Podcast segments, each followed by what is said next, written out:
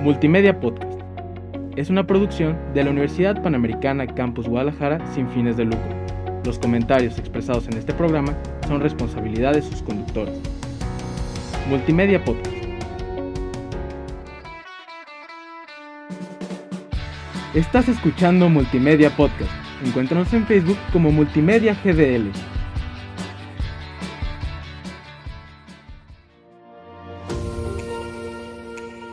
Que necesitas saber sobre el mundo de la información y las bibliotecas a través de charlas, recomendaciones, curiosidades, entre mucho más. Esto es El Bibliotecario. Estimados todos, bienvenidos al podcast El Bibliotecario, en donde vamos a interactuar sobre temas relacionados con el mundo de la información y las bibliotecas. Yo soy Jorge Peña, soy bibliotecario, los fines de semana soy chef, party planner, fotógrafo, cinéfilo y amante de la vida. Soy Alexe Calderón, me gusta conversar con las personas, por eso me encanta este podcast. Me gustan también las carreras de Fórmula 1, son mi pasión y me encanta viajar en moto con mi esposo y por supuesto tomar un buen café de vez en cuando. Soy Kirk me fascina pasar tiempo con mi familia. Para mí creo que es la mujer del mundo. Me gusta la ciencia de la Tierra, aunque no lo parezca, para conocer un poco más el mundo en que vivimos, como lo son la geología y la vulcanología. Excelente amigos, pues hoy nos salimos un poco de la biblioteca, estamos todos desde alguna cafetería y en distintos lugares de México. Esto es súper interesante y súper importante. Entonces, vamos a comenzar el día de hoy con nuestra sección favorita, que es Tour por la Información, en donde realizaremos un viaje y recorrido por el mundo de la información y las bibliotecas. Así que por favor abróchense sus cinturones y vámonos. La escala de hoy es un tema súper interesante, Gil y Alexe, porque son las, asociaciones bibliotecarias a nivel nacional e internacional. Eh, las asociaciones permiten eh, tener un empoderamiento de los diferentes gremios y en este caso del gremio bibliotecario. Me platicabas, Alexe, que existen eh, diversas asociaciones a nivel internacional, ¿verdad? Así es, y fíjate que esta palabra, ¿no? La empoderamiento, me gustó como lo dijiste, ¿no? El empoderamiento del gremio bibliotecario. El empoderamiento forzosamente nos habla de participación. O sea, el empoderamiento es justo para que nosotros podamos incidir de una mejor manera en cualquier ámbito. Y efectivamente, eh, internacionalmente, internacionalmente existen muchas asociaciones. Está la Asociación de Bibliotecas Nacionales de Iberoamérica, España y México, y se llama Avinia hay otra que se llama, eh, eh, bueno, es la Asociación Internacional de Bibliofilia. Y es especializada en tratar como temas de libros antiguos, que eso también es un tema súper interesante. También está la Conferencia de Bibliotecas Nacionales Europeas, la CEN, y el Centro Internacional para el Registro de Publicaciones en Serie también.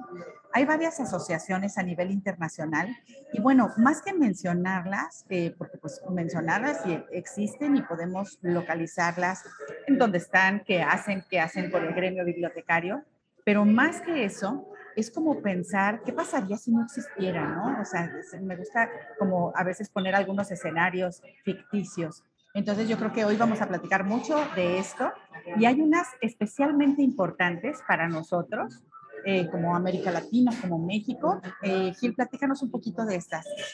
Claro, claro que sí. Bueno, pues en primer lugar tenemos una de las más conocidas, si no es que la más conocida, que es la IFLA, la International Federation of Library Associations and Institutions. La IFLA, ¿qué hace? Bueno, pues es una asociación a nivel internacional que es la, rige muchas, pues, muchas directrices, marca muchas directrices para la gran mayoría de, los tipos de bibliotecas que vimos eh, en el podcast anterior. Y bueno, en el, en el anterior vimos, eh, si no mal recuerdo, lo que era la, la, formación, ¿verdad? Bueno, hace dos podcasts vimos justamente los tipos de bibliotecas y pues bueno, la IFA tiene injerencia en, eh, en, en, todas ellas, ¿no? Marca, marca las directrices, la manera de trabajar, también tenemos lo que es la ALA, la American Library Association, que de igual manera, eh, al igual que, que la IFLA, eh, lo que hacen es también, además de, de, marcar y decir cómo se debe trabajar, realizan u organizan coloquios, eventos, este, que, fomenta la participación eh, no solamente en, Latinoamérica, sino, sino a nivel mundial. Hace poco tuvimos un, compañero que, que, se fue a, una, a unos coloquios, si no me equivoco, de la de, en Grecia. de la IFLA, de la IFLA en Grecia. Entonces, estuvo trabajando también en una ponencia, nada más que por la, por la contingencia no pudo, no pudo acudir presencialmente, pero iba a ser, si no me equivoco, en, en, Irlanda, ¿no? Eh, eh, iba a ser en Irlanda en esta ocasión. Y bueno, lo, lo, padre de esto es que todas las personas de este gremio bibliotecario en algún momento pueden ser partícipes activos de cualquiera de estas organizaciones y darse a conocer de manera internacional. Eh, de, de, igual manera, muchos de, nuestros, de, de nuestras bibliotecas, especialmente en, la que elaboramos, se, se, rige por normas, algunas de ellas eh, hechas por la, por la IFLA, tanto por la IFLA como, como la ALA. Entonces, eh, veremos algunas organizaciones a nivel local aquí en México. Eh, Jorge, ¿qué nos puedes decir al respecto? Creo que tienes un, par de ellas.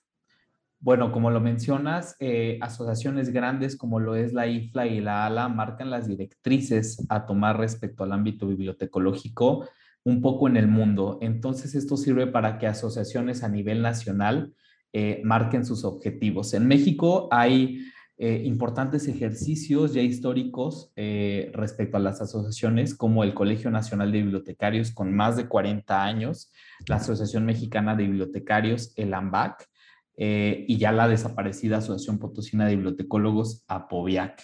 Tenías que decir de, San Luis Potosí, pues. Claro, ante todo el mitote y debemos estar en las asociaciones bibliotecarias.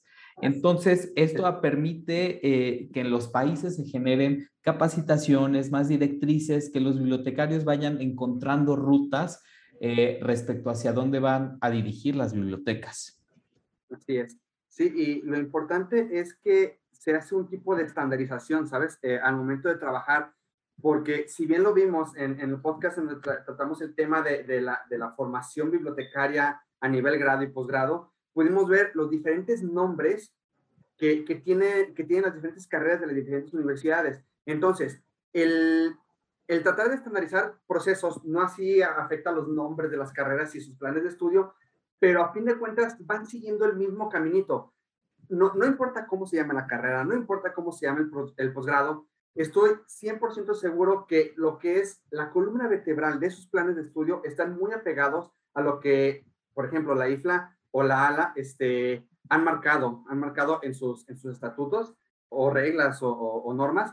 Y, a fin de cuentas, lo que hacen es tratar de que todo el gremio a nivel internacional sepa hacia dónde va. Claro, una...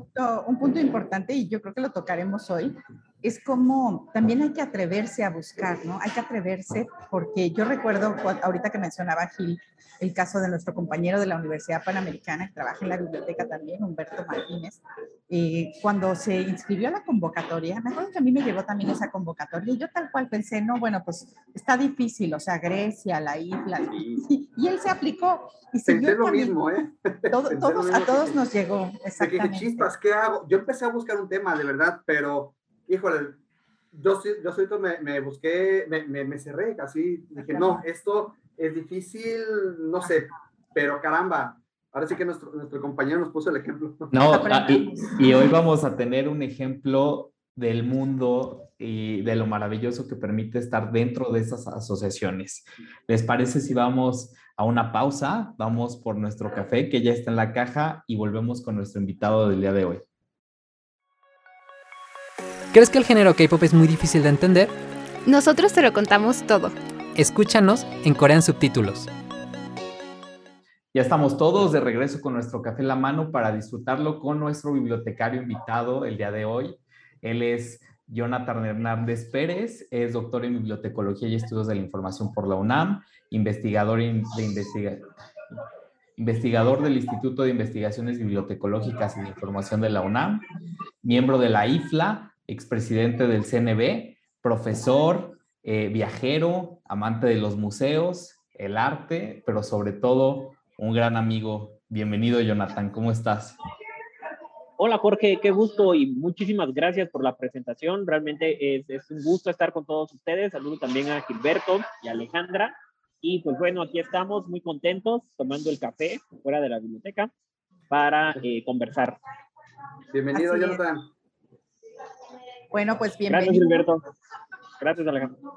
Bienvenido, bienvenido. Y bueno, ahorita, la verdad que qué honor tenerte aquí, porque justo estas asociaciones, y ahorita lo platicábamos Gil y yo, ¿no? O sea, como a todos nos llegó una convocatoria, la vimos lejana. Entonces, tú has estado, pues me imagino, ¿no? En todo lo que has estudiado, tienes un doctorado en bibliotecología. Entonces, ya llevas camino andado. eh, y entonces, has sido no solamente miembro de estas asociaciones, sino has presidido, ¿no? Entonces, me gustaría, bueno, antes de empezar y tocar eh, profundamente el tema, primero quisiera eh, preguntarte, ¿cómo estás, Jonathan? ¿Cómo estás? ¿Qué ha implicado para ti esta pandemia? Entre otras cosas, que podamos estar ahorita eh, ya todos aquí activados fuera de nuestras casas y de nuestros lugares de trabajo, pero teniendo una entrevista contigo, ¿cómo has estado? Muchas gracias, Alejandra. Afortunadamente he estado bien, adaptándome, por supuesto, a esta nueva dinámica de estar eh, pues encerrado, el trabajo en casa, etcétera, y reconociendo también el privilegio, ¿no? De, de- de tener un trabajo fijo, de tener esta oportunidad de estar trabajando desde casa, ¿no? Pero, por supuesto, con todas las implicaciones, pues del propio estrés, de, eh, de la necesidad de estar viendo a otros, ¿no? A veces sí es muy cansado el Zoom, entonces se extraña mucho a los colegas y, este, y a las colegas, pero bueno, estamos bien dentro de todo y pues adaptándonos a la pandemia y ya esperando regresar. Pues súper bien. Oye, y bueno, viendo todo esto de las asociaciones, que es todo un mundo, son muchísimas, algunas especializadas en museos, otras especializadas inclusive en temas virtuales, en temas de Internet. Pero me gustaría que me platicaras, ¿cuál ha sido para ti la importancia desde todos estos flancos que te comento en donde tú has estado, ¿no? La importancia de las asociaciones bibliotecarias. O sea, ¿qué hubiera pasado con tu carrera si no existieran? Pues mira, eh, para mí las asociaciones bibliotecarias y el movimiento asociativo tienen un gran peso tanto en mi vida como en mi formación académica. Por ejemplo, eh, ahorita escuchaba que hablaban de las oportunidades para jóvenes, etcétera, y justo por ahí empecé yo en 2008. Eh, LAMBAC hace su congreso, sus jornadas anuales y tienen un foro de estudiantes. Entonces, es una gran oportunidad para, eh, para iniciarte. ¿no? Entonces, yo estaba en algún semestre de la licenciatura y eh, sometí una- a consideración una ponencia, eh, resulté eh, aceptado, fui a darla, recuerdo que fue en Chihuahua, y pues bueno, éramos puros estudiantes, entonces fue una dinámica muy agradable, y a partir de ahí me empezó a gustar, eh, las, me empezó a gustar todo lo relacionado con las asociaciones. ¿Por qué?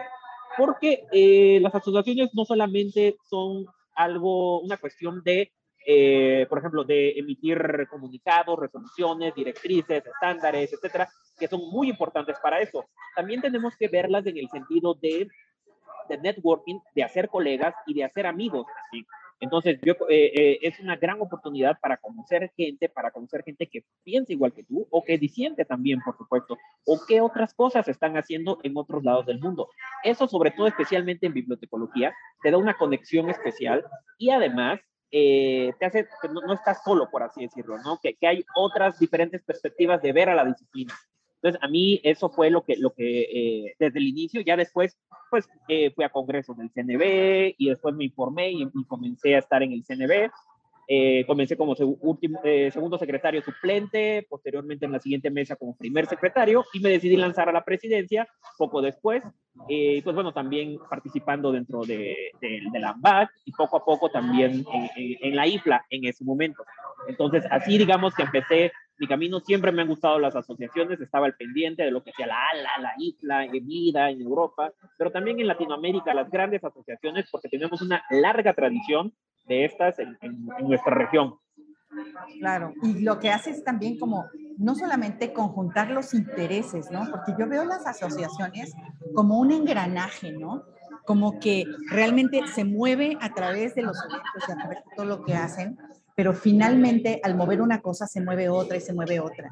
Entonces, no solamente es como simplemente juntar personas que tienen un interés en común, sino también aportar talento, ¿no? Y talento y personalidad y todo lo que somos. Yo ahorita te escucho, Jonathan, te he visto muy pocas veces, eh, aunque sé de tu trayectoria, pero como eh, nosotros ahorita pues estamos prácticamente conociéndonos, nos unen cosas en común, aceptaste nuestra invitación y la verdad es que el escucharte nos está enriqueciendo. De hecho, quería yo preguntarte sobre alguna experiencia en especial que tú tengas, ya sea del pasado, actual, reciente, que haya realmente marcado de manera eh, muy especial tu vida. Pues mira, yo creo que en cuanto a las asociaciones, eh, fíjate que en 2010 yo estaba estudiando la maestría y pues bueno, salió una convocatoria de la IFLA para estudiantes también y me apunté. Entonces, eh, pues bueno, nunca pensé estar en, en los primeros tres lugares de, de, esa convocatoria, de ese premio, y me dio la posibilidad de ir. Yo recuerdo que fue a Suecia, Gotemburgo, y la experiencia fue realmente enriquecedora. O sea, imagínate, bueno, era mi primer viaje internacional y además, pues bueno, conocer a bibliotecarios, bibliotecólogos, bibliotecólogas de diferentes partes del mundo y hacer los recorridos, pues te abre el panorama de manera impresionante. Es decir, eh, y ahí, pues por supuesto, conocí gente de mi edad, no tanto de mi edad, eh, de todos los países y te das cuenta de lo que es, en ese caso, de, de lo que es la isla, ¿no? Lo que es la comunidad, de lo que son eh, todas las posibilidades y por supuesto, porque en cada congreso siempre hay una actividad social, entonces también eh, me percaté de lo divertido que somos como gremio, lo divertido que somos también como, eh, como, personas que trabajan en, bibliotecas, ¿no? Y, sobre todo de la variedad de temas que existen. Entonces, para mí fue algo impresionante ya después que obtuve este, un lugar en una formación de, de líderes, como se llamó este programa de la IFLA, que nos llevó a representaciones pues en todos lados. Quizá una de las más importantes que recuerdo como experiencia fue en Nueva York, en la sede de la ONU, eh, pues donde tuvimos una voz, ¿no? Donde la IFLA consiguió espacios, consiguió lugares para ir y hacer defensa tanto de la profesión como del acceso a la información a través de las bibliotecas. Claro, Jonathan. Eh, bueno, como bibliotecario eres sobresaliente, considero que has salido de la zona de confort, siempre has pensado afuera de la caja y me gustaría preguntarte, ¿hay algún secreto que nos quieras compartir a los bibliotecarios para tener este empoderamiento, para buscar las rutas que diga, ¿sabes qué? Lo que me sirvió a mí fue la actitud o perder el miedo. ¿Cuál fue tu secreto para sobresalir, este, pues primero en un ámbito nacional y después en un ámbito internacional, como lo estás haciendo hasta el día de hoy? Sí, mira, yo creo que una de las cosas importantes, que puede ser un cliché, pero es arriesgarse. Eh, o sea, claro. a veces, y lo, y lo, mencionaron ustedes por ahí, uno ve las convocatorias y las ve muy lejanas, ¿no? Y a todos nos sucede, sobre todo en grandes asociaciones como IPLA, como ALA, que de pronto ve uno las, las convocatorias, las posibilidades y empieza a decir, bueno, es que eh, no, porque no tengo, eh, eh, no voy a competir con, con, con, con todos en el nivel del mundo, no tengo suficiente conocimiento del inglés, eh, no, no puedo, no, no, no he viajado, etcétera. Pero realmente, eh, pensando así, se, se, nos va la vida, ¿no? Entonces, naturalmente, por ejemplo, yo he aplicado a otras becas, etcétera. No en todas he salido eh, beneficiado, pero me ha ayudado a saber por qué no, eh, intentarlo de nuevo, etcétera. No cansarte, porque además, si uno empieza a ver a las asociaciones, a, a, sobre todo a las asociaciones grandes, ¿no? Como una cuestión muy elitista, muy hacia arriba, eh, pues vamos, van a seguir así, ¿no? El, el, chiste es alcanzarlo y sobre todo, creo que la palabra clave aquí es arriesgarte, ¿no? Si, si pierdes, si no quedas, pues inténtalo en la siguiente ocasión, mandas algo mejor y ve conociendo, sobre todo, porque a veces eh, nos quedamos muy limitados en nuestra visión, tanto de la disciplina como de las asociaciones, y repetimos a veces eh, patrones que funcionaron a lo mejor hace 20, 30, 40 años, ¿no? Y entonces a veces nos estancamos ahí. Entonces, por eso también salir un poco tanto de, de, del centralismo, de por ejemplo, de Ciudad de México, como eh, de, del propio país, ¿no? Y ahora con, con, la tecnología y todo esto, pues nos da la posibilidad de conocer otras experiencias, ¿no? Entonces yo diría que sería arriesgarse. Sí, pues qué enriquecedor lo que nos compartes, Jonathan. Y ahorita te escuchaba muy emocionado y eso también yo creo que es una parte importante. Y ojalá nos estén escuchando muchos jóvenes bibliotecarios que están iniciando en esta carrera para que se atrevan, se, se atrevan desde el inicio de sus carreras a ser estos aliados porque finalmente la asociación también la puedes ver como un aliado tuyo, un aliado de tu propia carrera y de tus propias intenciones y del propio camino que tú te quieres trazar como bibliotecario. Entonces, pues muy interesante todo esto que nos has compartido. La verdad es que se me hace eh, increíble, ¿no? Cómo nos narras en un minuto una trayectoria que seguramente tuvo muchos nos, que seguramente tuvo a lo mejor cosas que tú consideraste como fracaso, pero que también fueron peldaños para que tú te superaras después. Entonces, pues qué emocionante todo esto de el poder platicarlo contigo. Muchas gracias, Alejandra. ¿Sí? No, pues muchas gracias por contarnos un poco de tu experiencia. Estarás invitado en otros podcasts porque pues tienes muchos temas de qué hablar, estás haciendo muchas cosas eh, y nos gustaría saber más de ti. Muchísimas gracias a todos y a todas, Alejandra, Gilberto, Jorge, eh, ha sido un gusto. Gracias, Jonathan. Estamos en comunicación. Muchísimas gracias, valiosísima aportación, valiosísima de verdad, a perder el miedo. Muchas gracias. Excelente, pues vamos a una pausa y nos vemos al regreso para el cierre de este podcast con más curiosidades, notas y cosas interesantes. Hablemos de ecología urbana, de ciudades sostenibles. Planifiquemos de manera responsable. Escucha Greencast, ideas para una ciudad más limpia, comenzando desde casa. Síguenos en Facebook e Instagram como Greencast Podcast y escúchanos en Spotify. Greencast. Hola, estamos de vuelta en el podcast El Bibliotecario con una de las partes también muy favoritas que es de Book Day. Y el día de hoy vamos a entrar un poco al terror porque Gil nos trae la recomendación de Book Day. Éntrale, Gil. Gracias, Jorge. Caray, pues en esta ocasión eh, les voy a recomendar un libro que me impactó. Yo soy, yo soy fan de los, de los thrillers de misterio, de suspenso, ¿sí? Y en esta ocasión les recomendaré El Resplandor. Es un thriller de Stephen King en el que se narra una parte, una pequeña parte de la vida de Jack, su esposa Wendy y su hijo Danny de 5 años, quienes se mudan en una temporada de invierno a un hotel llamado Overlook, que cierra durante este tiempo por el mal clima. Es entonces cuando la familia comienza a experimentar cosas paranormales, lo que conlleva a que Jack comience a tener actitudes extrañas esta, este libro fue llevado posteriormente al cine siendo un exitazo de taquilla y aprovecho para decir que también es de, mis películas favoritas, tanto el libro como, como película, ambos son sensacionales. Así que bueno, les dejo la recomendación El Resplandor o The Shining. The, Es, el, The Shining es el, es el título en inglés. Entonces, eh, se los dejo de tarea, lo van a disfrutar mucho para aquellas personas que les gusta el, suspenso. Eh, se los dejo, ahora sí como dicen en el argot futbolero, les dejo la, la, pelota votando. Y pues fue mi recomendación del día de hoy, Jorge. Ale, amigos, eh, léanlo, ya después nos dirán qué, qué les pareció. Y pues, olvidable también este Jack Nicholson en la película, ¿no? Claro, hasta para memes.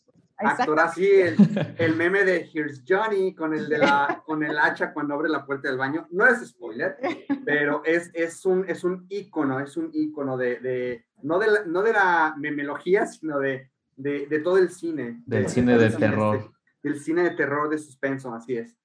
Claro, claro, pues para aterrizar un poco, porque yo sí soy algo miedoso y pasarnos a cosas más bonitas, les traigo desde el diccionario una palabra muy, muy interesante y creo que está en vogue el día de hoy, que es paparrucha, que significa noticia falsa que se esparce entre la población, lo que actualmente los jóvenes como nosotros llamamos fake news y posverdad.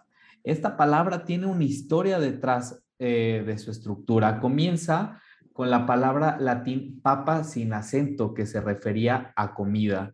Después en España, el papear se refería al coloquialismo de comer.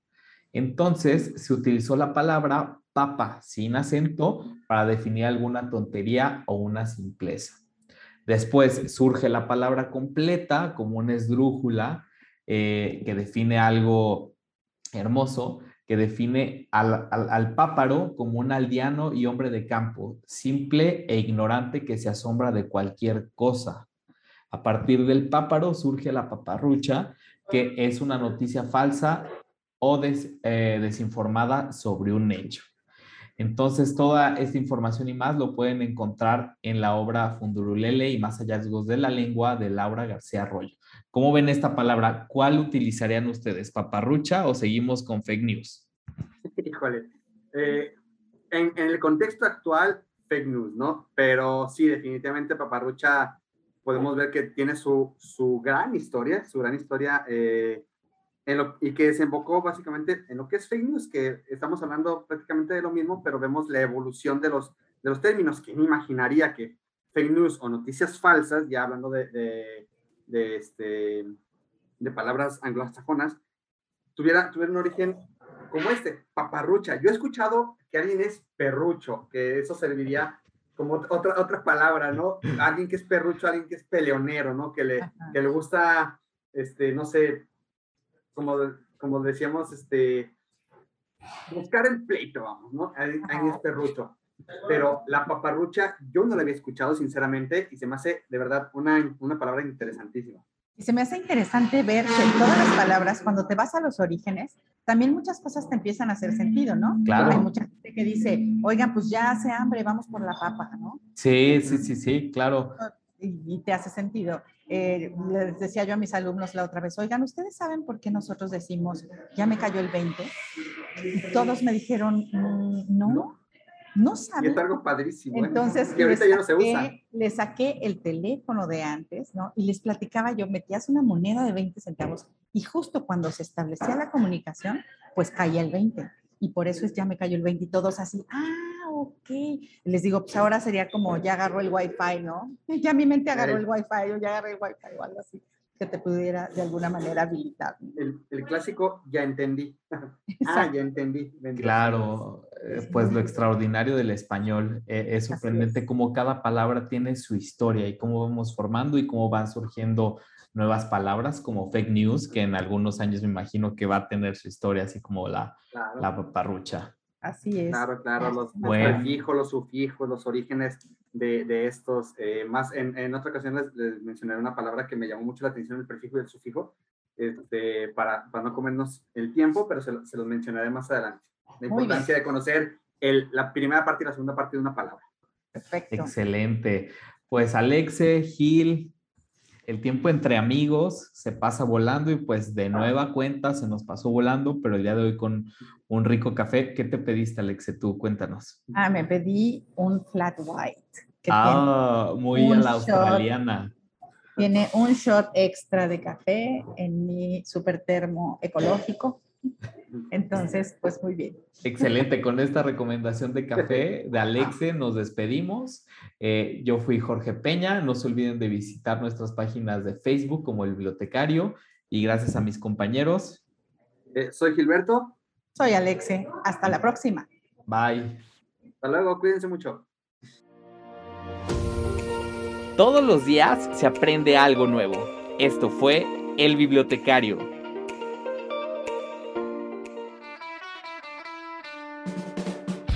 Estás escuchando Multimedia Podcast. Encuéntranos en Facebook como Multimedia GDL.